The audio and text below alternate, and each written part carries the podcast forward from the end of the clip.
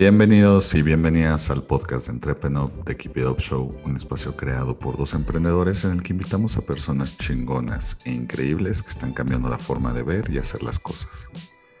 Cada martes, jueves y sábado podrás escuchar un nuevo episodio donde encontrarás información que te ayude a impulsar tus ideas, empresa, pero sobre todo tus sueños. Antes de empezar, si nos estás escuchando en YouTube, apóyanos con un like, dándole clic a la campanita y suscribiéndote al canal. Y en Spotify, dándonos seguir y calificándonos. Hoy tenemos invitada a Mariana Martínez Parente, fundadora y CEO de Eventually, empresa de catering y ejecución de eventos que destaca gracias a su creatividad para generar experiencias en eventos empresariales. Hablaremos con Mariana sobre la bendición que es que te exijan salirte de tu zona de confort, cómo anticiparse a las necesidades de tus clientes antes que ellos lo sepan y por qué la sonrisa no está peleada con el estrés. No importa qué te dediques, keep it up. Somos una agencia creativa de talento latino, que es inquieto, apasionado, inconforme y contagioso. Ansiosos por entender el idioma de las marcas, porque siendo honestos, el idioma del cliente solo lo habla el cliente. La agencia habla su propio idioma y el consumidor habla el idioma que sabe, que le acomoda, pero sobre todo el que quiere. Nosotros, las marcas, las agencias, tenemos que crear un lenguaje que nos ayude a comprendernos, que comunique claramente a cada una de las partes para alcanzar juntos los objetivos de negocio, entendimiento y bienestar que cada uno busca. Por eso somos Portuñol, un encuentro de culturas que nace para el entendimiento real entre las marcas y los consumidores. Un lenguaje de comunicación universal que encuentra el ritmo perfecto para que marca, agencia y consumidor hablen claramente. Portuñol, Ingenio Latino.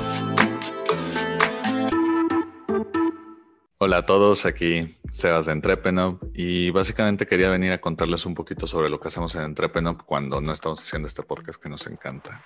En Entrepenop somos una empresa que colabora activamente con más de 800 speakers nacionales e internacionales para crear experiencias que trascienden entonces, si tienes una compañía, organización o individuos interesados en organizar eventos, workshops, podcasts, creamos nuestra área de Entrepreneur for Business, donde materializamos nuevas formas para conectar con clientes y empleados. Entonces, por favor, si estás interesado, escríbenos a sebastian.entrepreneur.mx o al celular 55 32 22 91 84 y te esperamos para crear grandes cosas juntos. Buenas tardes y bienvenidos a otro episodio de The Keep It Up Show. Aquí se hace Luzco, fundador y CEO de Entrepreneur, y estoy con Mariana Martínez Parente, fundadora y CEO de Eventual. ¿Cómo estás, Mariana? Muy bien, gracias, Sebas. ¿Y tú? Bien, también gracias. Encantado de tenerte por aquí. Muchas gracias. Oye, Mariana, para los que no estén tan familiarizados contigo y Eventually, no sé si nos puedes contar un poquito más sobre lo que hacen. Claro, Eventually es una empresa que se considera como una agencia de producción eh, enfocada en catering y ambientación, escenografías, con, con un grande también enfoque en, en lo que es branding y, y, para poder visualizar pues, las marcas y las empresas dentro de los elementos que proponemos, que son, pues justo son escenografías o son este, son alimentos o son escenografías con alimentos, decoraciones, entonces toda esta parte como sumamente creativa. Eh, en el nutshell es eso, no sé si me di explicar bien. Sí, perfecto. Oye, Mariana, eh, cuéntanos tu origen secreto, ¿Cómo, cómo es que llegas a esta industria que yo te digo de primera mano, que es bastante padre pero estresante. ¿Cómo, cómo decidiste que querías hacer la parte de eventos? Sinceramente, Sebas, no, no, no busqué eventos. Este, como bien dices, si es, si es un nicho, como mi mamá me, me, me, me dice constantemente, necesitas un estómago para hacer eventos, no cualquiera está en el evento. Este, porque es, es, es un trabajo muy arduo, eh, tanto como en, en, en tema de, de, back office administrativo, porque son muchos detalles a, a, coordinar y a llevar a cabo. Este, a la perfección para que no se vaya un solo, este, pues, un solo elemento, ¿no? Que, que puede crear un desastre hasta la ejecución, ¿no? Y toda la operación de. Entonces, es algo que, que, conlleva mucho el pensamiento, o sea, el trabajo muscular del cerebro, como el trabajo muscular también este, físico, ¿no? Hay que cargar, hay que subir, hay que, este, hay que montar, hay que desmontar, hay que limpiar, este, hay que pensar, hay que resolver. Entonces, ¿cómo llego a, a este, la industria de eventos? Eh, pues mira, cuando yo estudié, estudié comunicación y mi subsistema, sinceramente, lo elegí porque no se me antojó ni radio, ni cine. O sea, fue, fue un tema de, de destino. Es decir, mira, nada más quiero el título. Este, y pues me fui hacia justo, creo que fue organización de eventos, ¿no? Entonces, mi tesis fue un evento con cinco compañeras, este, un evento grande, y dije, ok, carpetazo, nunca se vuelve a hacer. Y pues ya, pasa, pasa el tiempo, pasan los años, y de entre tanto me metí eh, estuve en varias áreas, estuve en, marketing, estuve en comunicación interna, estuve en recursos humanos, estuve en compras, estuve en logística, em, estuve en marketing digital, estuve en producción, en Televisa, y estuve haciendo yo los contenidos, entonces como que un poco juntando todas estas áreas me di cuenta que lo que yo, yo quería hacer era, algo creativo, o sea, eh, quería, quería como volver ideas este, a la realidad. Y mm, la verdad es que yo no lo busqué, yo creo que nos encontramos en un, punto en el camino y sinceramente fue un tema que empecé con estrategias de marketing, tal cual hacia empresas, y me di cuenta que no quería hacer un servicio de, marketing digital, era muy distinto, mucho tiempo sentado haciendo presentaciones y, y realmente el, el, porcentaje de bateo o de cierre lo sentía como muy bajo y yo en ese momento yo necesitaba como, pues poder vivir y poder subsistir. Este, no podía depender de nadie en ese momento, vivía sola. Y, pues bueno, así, así fue un poco la onda y, ofreciendo servicios, por ejemplo, de una estrategia que hice para una empresa, pues le ofrecí, no sé qué fue, pero creo que le ofrecí como la decoración de una, una fiestita interna.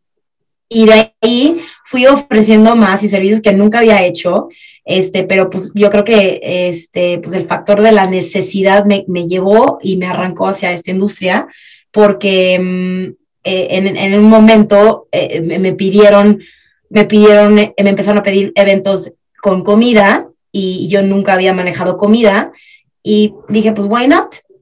Eh, y le entré y empecé poco a poco dejando el tema de estrategias digitales y lo que hice fue la estrategia como de marketing, la metí mucho más este, hacia la comida y hacia los montajes para las empresas, 100% enfocado a B2B. Y bueno, así nací Eventually. Perfecto.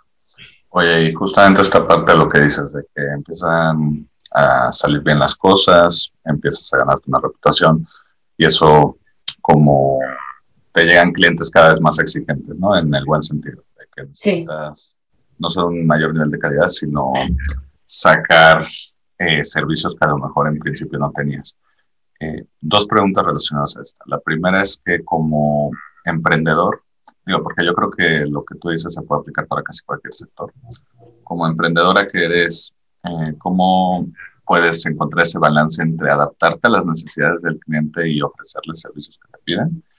Y también saber cuándo decir, sabes que a eso sí no, ahí, ahí sí no le puedo entrar. Ok, pues fíjate que el no apenas hace poco estoy, eh, estoy aprendiendo e intentando decir el no. Este, normalmente me cuesta trabajo, que creo que también a mucha gente, y es algo no este, muy dicho por emprendedores ya exitosos o ya empresarios, es decir, tienes que saber cuándo decir no.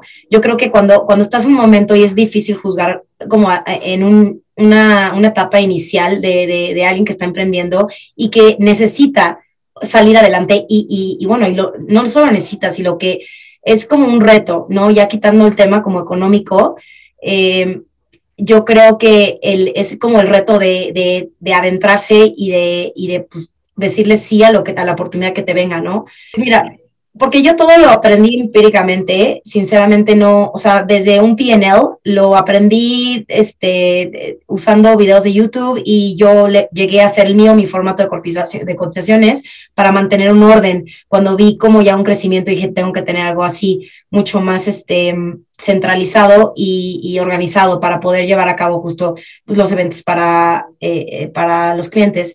Y el balance como tal lo está, es, creo que complicado eh, puntualizarlo, pero yo creo que yo no tuve balance al principio, sinceramente.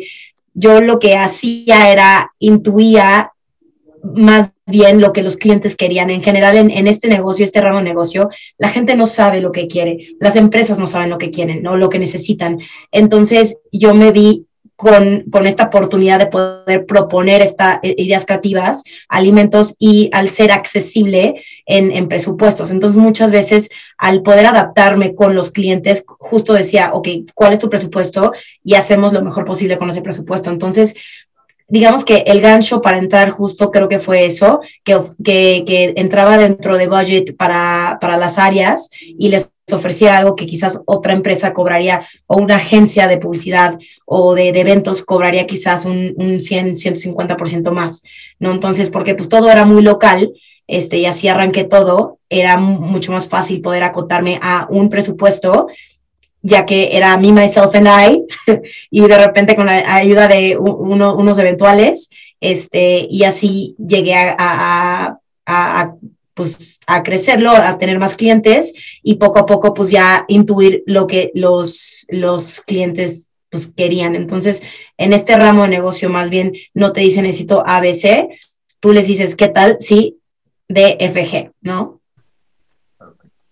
Oye, a mí me gusta cuando tengo entrevistas con personas que hacen cosas similares a mí, porque básicamente me toca preguntarles cosas que a mí me preguntan. Y volviendo a lo que dices de que se necesita cierto estómago para hacer eventos.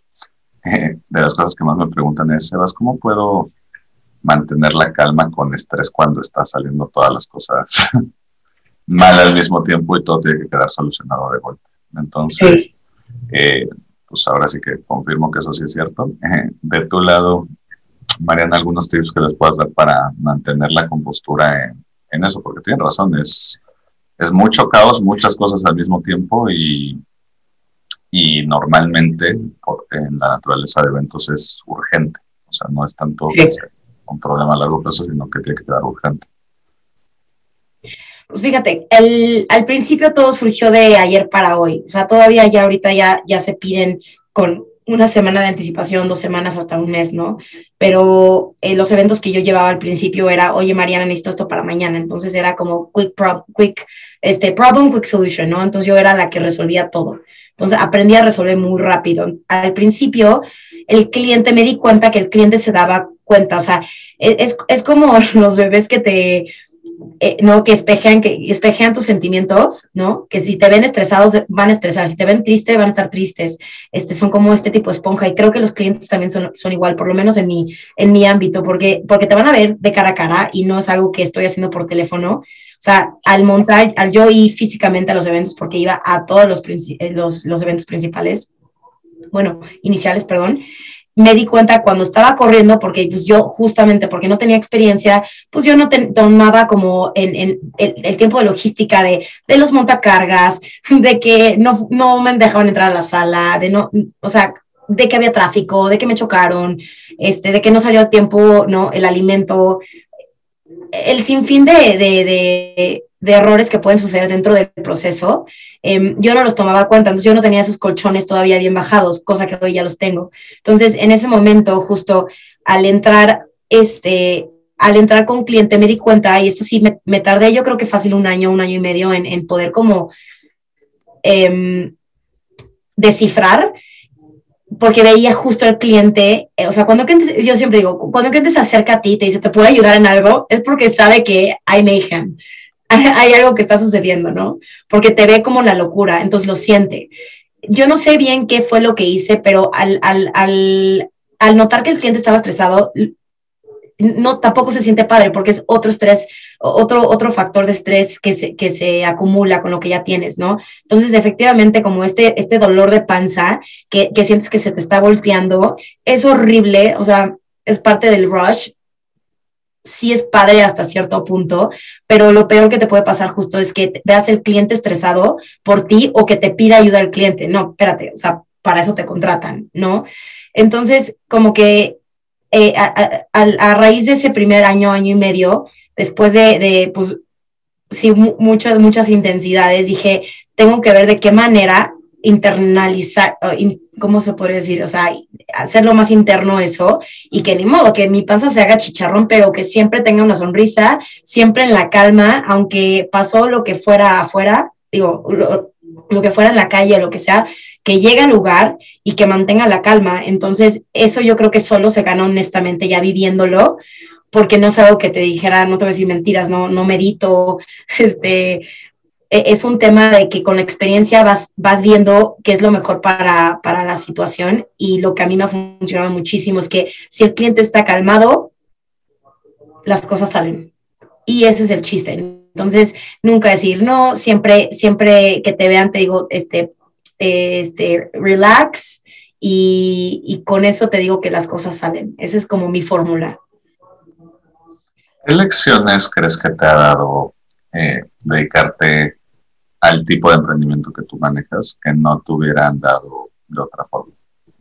Porque, por ejemplo, en mi caso, yo, yo siempre he sido muy desordenado, pero pues, he aprendido con los eventos a, a, que tengo que ser un poquito más, bueno, bastante más ordenado.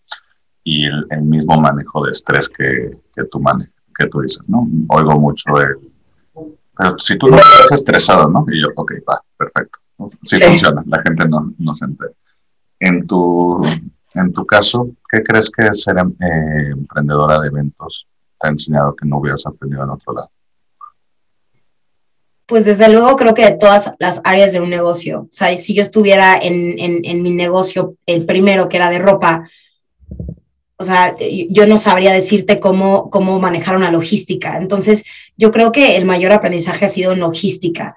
Este, que si bien, como dicen, no, las matemáticas que mucha gente odia o no sabe hacer o, dominar las matemáticas, pues nos sirven como de base de algo, ¿no? Las matemáticas, la, la, mate nos da como cierta estructura y la logística lo que me ha ayudado muchísimo es, es como think on your feet y una logística realmente, o sea, dura como es la de eventos, que creo que es lo más complicado, o sea, siempre digo, o sea, no vendo, no, yo no vendo eh, eventos como tal, o sea, yo, yo lo que hago realmente es, es mantener, mantener una estructura de inicio de bodega, de, a cocina, a calle, a venue y de regreso. Entonces, son tantos puntos y son, son también puntos muy delicados o, procesos muy delicados que, si no llevas un, una perfecta logística y control de tiempos, todo se te sale. Entonces, yo creo que eso es algo que eh, un trabajo, un trabajo digital o en una, no, en una fintech, en una, o lo que sea de tech, no, que estás, que estás en la compu, nunca la, o sea, por más que estés en supply, por ejemplo, supply chain, no creo que lo, lo, lo hubiera aprendido igual. Porque yo incluso estuve en logística, este, manejando fleteros y camioneros este, este, y choferes, no cruzando, cruzando de país a país, y, y, no tiene nada que ver, porque aquí sí es como métete en las trincheras y a ver cómo le haces, y, y es una batalla, ¿no? Y aprender a resolver cañón, porque si bien todos tenemos que resolver como emprendedores, yo creo que esto es multiplicado por mil, ¿no? Porque es un, trabajo, como decía, es muy físico y es muy mental. Entonces tienes que ser creativo en, en, todo el proceso, no, no solo en la parte visual, sino en la parte de incluso cómo vas a resolver este porque te llegó mal el alimento, porque se, se echó algo a perder, porque se cayó, porque, porque no te llegó, o porque el cliente es alérgico, este, entonces son cosas que tienes segundos de pensar y yo creo que es como ese ritmo, más bien creo que es un tema de aceleración y ese ritmo no lo vives en, en un ambiente muy controlado de escritorio. Es lo que yo siento, ¿no? Estando también del lado de escritorio, ya que yo lo viví, yo no lo hubiera aprendido si no fuera por eventos. Entonces, esto yo creo que también te ayuda a poder mantener mejor control de tu calma en, en, en situaciones que dices, ¿cómo salgo de esta? Oye, Mariana, eh, mucho de tus ventas son ventas B2B. Para los que no están familiarizados con el término es eh, business to business, o sea, básicamente le vende a, a negocios más que a personas físicas. Eh, muchos emprendedores encuentran, más allá del monto, eh, porque son inversiones grandes,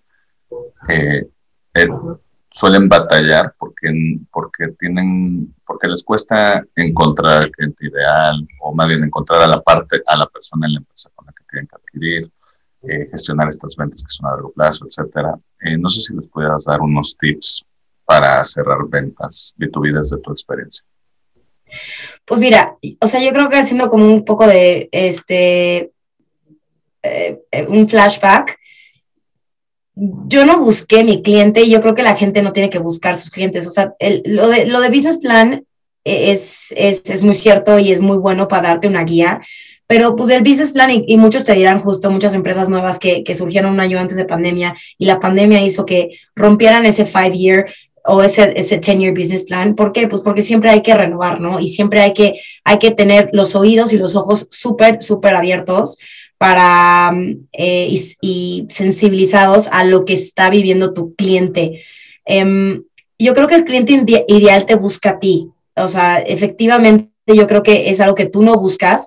Tú creas algo, ya sea un producto o un servicio, y tú en tu cabeza puede ser que este es tu cliente ideal, pero muchas veces, o sea, no todos los casos, pero sí fue en el mío. O sea, yo no busqué eh, este, eh, el hacer B2B. En realidad fue una eh, yo creo que fue una unión donde, o sea, una unión en el camino, ¿no? En el que, pues yo antes le daba, pues, le daba servicios a, a usuarios singulares, ¿no? A, a, B2C, a Direct to Customer. Y, y, en algún momento del camino, cuando empecé a hacer justo las estrategias de marketing digital, en lugar de enfocarme a, a esa persona que quería hacer algo para su public image o algo así, o su imagen pública, o, este, o tías, o no algo como mucho más local, em, e, em, empecé a personalizar muchísimo mis servicios y me di cuenta, o sea, al, al, al, proponerlo a una empresa, me di cuenta que eso era sumamente atractivo para esa empresa. Entonces, cuando tú ves que le veían los ojos a una persona con cierto perfil, yo creo que de ahí tienes que empezar a experimentar y dirigir más bien tu producto, tu servicio hacia, hacia ese canal, ¿no? Entonces, yo no lo busqué, o sea, yo no dije, ah, eventually va a ser B2B, sino que eh, yo creo que palpé, o lo intuí y, y, dije, aquí hay un área de oportunidad porque fue un, un gut feeling, ¿no? El, el, el, el, saber que después de dos o tres de un perfil similar, es como tu mini focus group, dices, hacia aquí tiene que ir mi negocio y te das cuenta porque pues te van, o sea, de boca en boca es como mejor te llegan los clientes y, y si pues así te está llegando sin meterle un peso en publicidad, es que por ahí tienes que irte y por ahí está el rumbo de tu negocio. Oye, Mariana, para que no paren los tips, eh, pero para que ir terminando la entrevista, a todos los invitados de Keep It Up Show les pedimos sus tres sí y tres no para emprendedores, es decir, tres cosas que un emprendedor debería hacer sí o sí y tres cosas que debe evitar a toda costa. Tres mandamientos y tres pecados capitales. ¿Cuáles serían los tuyos? Ok, bueno, tres sí. El primero es arriesgarse, porque me queda clarísimo que el que no arriesga no gana y eso lo viví claramente en la pandemia, este, porque eventually se fue, o sea, murió. O sea, se podría decir que enterré eventually. Em, y me arriesgué en nuevos negocios, en nuevos emprendimientos y me arriesgué en volver a, darle como gasolina aquí a este tanque. Y, bueno, ahorita va creo que por un camino y un ritmo mucho más acelerado de, de, que, de lo que era prepandemia, ¿no? Em, el otro sería equivocarse. Yo sé que esto es como un poco ya trillado, pero es un hecho de que si no, no te equivocas, no hay manera que aprendas por dónde realmente irte. O sea, no existe un negocio perfecto y bueno, no se trata de solo equivocarse, sino de que al equivocarse tener ese, ese, ese análisis, ese ojo clínico este, y esa humildad para decir, ok, esto fue un error, ¿cómo puedo hacerle para que no suceda? Y bueno, puede ser que, pues, te tomen cinco errores dentro del mismo como eh, núcleo de equivocación para llegar justo a tu fórmula y ahí vas perfeccionando justo todo. Este, y el tercero, yo diría, y que esto me ha ayudado muchísimo, este, y lo veo porque los clientes han dicho, eh, busca a Mariana, entiende muy bien las necesidades. Em, el ser, no sé si la, la, palabra es empatía, pero el ponerte en los zapatos de tu cliente eh, o de, tu cliente ideal, ¿no? A quien estás vendiendo, creo que es lo mejor no, no se trata de vender por vender, eh, se trata de, de, solucionar algo, ¿no? De lo que sea que estás tú proviendo. Entonces, si, si constantemente tú y tu equipo se están poniendo al lado de tu cliente, o sea, ¿qué haría tu cliente? ¿Cómo pensarías tu cliente? ¿Cómo le gustaría a tu cliente?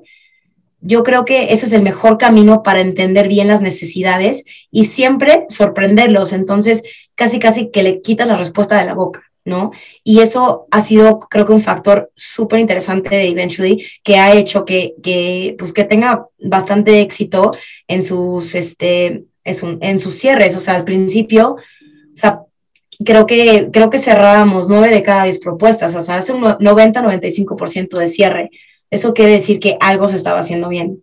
¿no? Digo, ahorita esto está muy inestable el mercado, pero bueno, o sea, yo creo que ese camino eh, indica que la fórmula de, de, de, siempre ponerte en esos zapatos te lleva por un súper camino para conocer cada vez más a fondo tu cliente, el perfil de tu cliente y tú sobre eso hacerle también un upselling, ¿no? Y darle más servicios, más productos o, o este, venderle más o venderle mejor.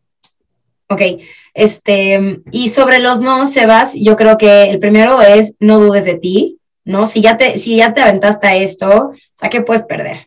Ya, o sea, just do it y, y ya si no te gusta, pues regresas a, a, a hacer 9 to 5, o sea, y regresar a la oficina, ¿no? Algo mucho más tranquilo y que se vale, es totalmente válido. El emprendernos para todos. El segundo, quitarse la pena. Constantemente yo creo que hay que promocionarnos, o sea, el, el, el, hablar siempre, hay gente que, que por, por, no ser protagonista no, no dice las cosas, pero yo creo que la, la o sea, el mejor vendedor es el dueño del negocio. Entonces, no hay mejor plataforma que cuando estás eh, eh, con, con, con personas, con familiares, con amigos, con amigos de amigos, en donde sea, no, no perder una sola oportunidad de quitarse esa máscara de pena y hablar sobre tus productos sin ser demasiado, o sea, sin ser, o sea, intenso, ¿no? O sea, muy sutilmente, pero siempre hay una manera de dónde sacarlo, ¿no? Porque los temas salen. Entonces, ese, e, e, ese, creo que es un factor importante, ¿eh? no ser penosos, porque al final tu futuro va a depender de ti, ¿no? Y de, tu, y de cómo tú lo presentas. Y el último, el último no es no decir que no. Yo creo que al principio, si bien eso se aprende, pero al principio yo diría que di sí, para que encuentres hacia dónde y ya cuando sepas y sepas en qué eres bueno, porque si no experimentas, nunca vas a saber. Entonces yo diría, mi, mi personal este, consejo es no decir no al principio, decir sí, hazlo y sobre eso vas aprendiendo también, entonces para en algún momento decir no a esto y sí a esto. Es lo que yo sugiero. Oye, Mariana, si alguien quisiera adquirir los servicios de eh, para que les ventas un evento o X cosa. Eh, ¿Cómo pueden enterarse de ustedes en redes, contactarlos, etcétera? Bueno, ahorita estamos reestructurando la página, pero bueno, la página sería eventually, como eventualmente, pero escrito en inglés, punto .mx. Y estamos también en Instagram y también en LinkedIn. Entonces, ahorita realmente, te voy a ser sincera, estamos muy pausados en el tema de social media, pero estamos este, construyendo un equipo para poder darle un poco más de vida a eso y que puedan ver, que puedan ver bien, bien a viva voz qué, qué, qué significa eventually, ¿no? Y qué es lo que hace eventually. Perfecto. Oye, Mariana, pues nada más que agradecerte por tu tiempo. Espero que te hayas pasado también como nosotros y como decimos en el programa. Keep it up.